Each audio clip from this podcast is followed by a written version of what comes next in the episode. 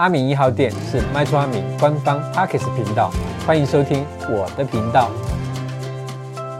今天的主题呢是，我想买的房子有违建，那可以修缮吗？相信大家都知道，台湾有许多的违章建筑，像是啊阳台外推、顶楼加盖等。那也有很多人为了省房租啊，或者是经济考量，他会选择租住在违建的地方。但是大家知道吗？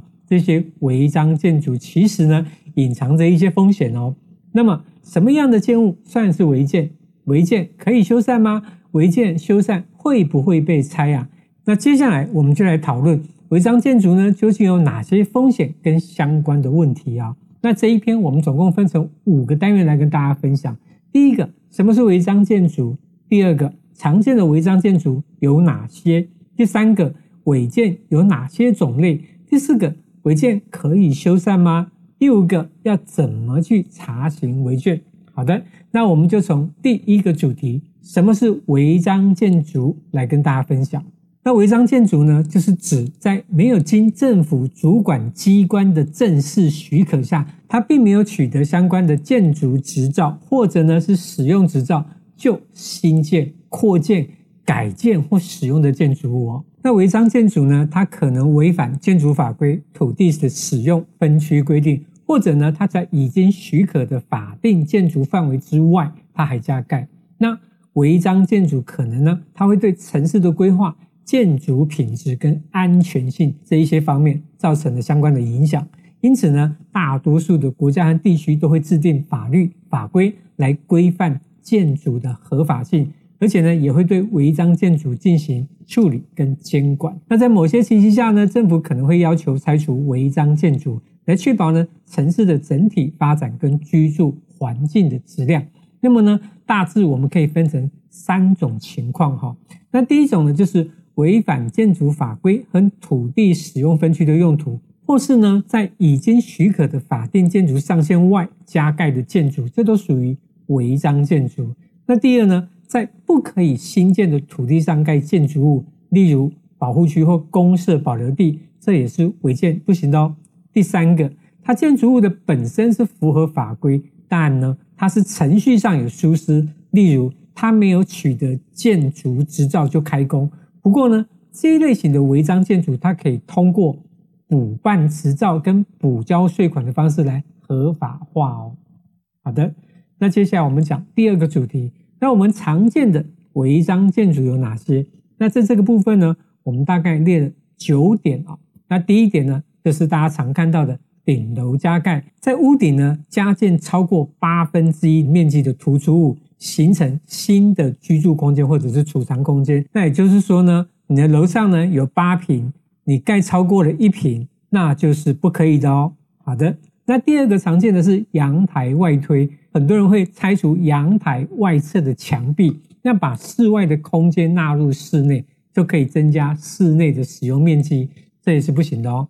第三个是露台外推，就是呢，很多人在露台上加建遮蔽物，墙壁。或者是屋顶，让这个露台呢变成更多功能的空间，这也不是合法的哦。第四个，大家也常看到，就是骑楼外推，就是在骑楼前廊的位置上加建铁卷门啊，或者是水泥砖墙啊，就阻碍人行通路，这也是不行的。那第五个，就是在房子里面的，就是楼中楼，也就是我们常见的夹层屋啊。在建筑内部的天花板跟地板之间新建的楼层，来增加就是居住的空间。那第六个呢，就是加装铁窗，这个呢就是从原来平面的窗户，它加盖铁窗，就是把它突出去，那增加就是像一些晒衣服，然后或者是盆栽的使用空间。那第七个呢是遮雨棚，就是在我们家的门口或者是窗口设置遮雨棚。那如果超过规定的范围，或者是达到一定的面积，这也都会被视为违法的违建。那关于它的面积规范，一个县市不同，它会有些许的不同。那这个部分呢，我们再找一些资料，那之后再来做补充。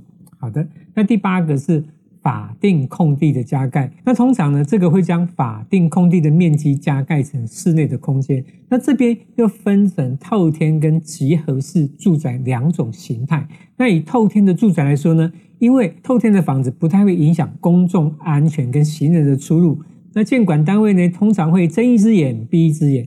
但是如果是集合式住宅来说，那可能会牵扯到约定专用啊、分管协议啊，或者是常年使用默认的问题。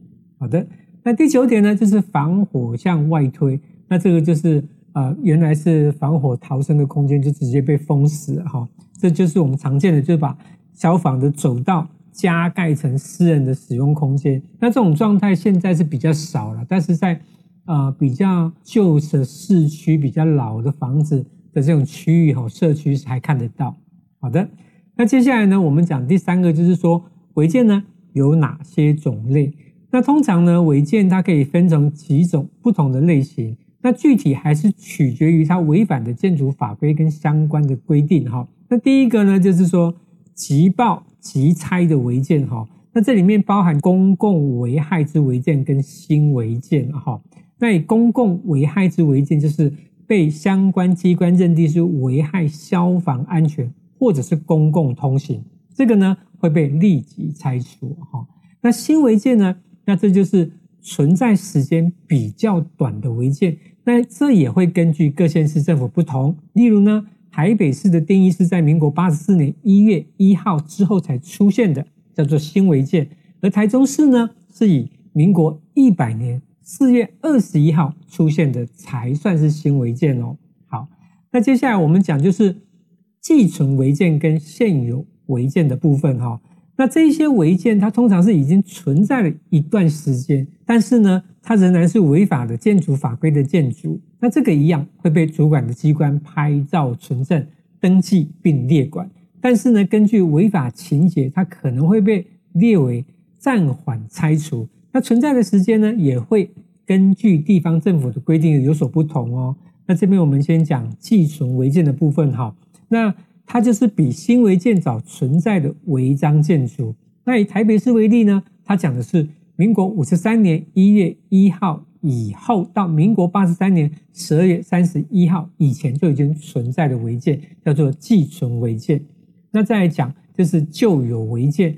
那寄存违建规定以前的违建。以台北市为例，它指的就是民国五十二年十二月三十一号以前就已经存在的违建了哈。好的，那接下来呢，我们讲第三种，就是免拆的违建。那免拆的违建呢，它就是指虽然呢它是程序有疏失，但是它实际上并没有违反规定的建筑。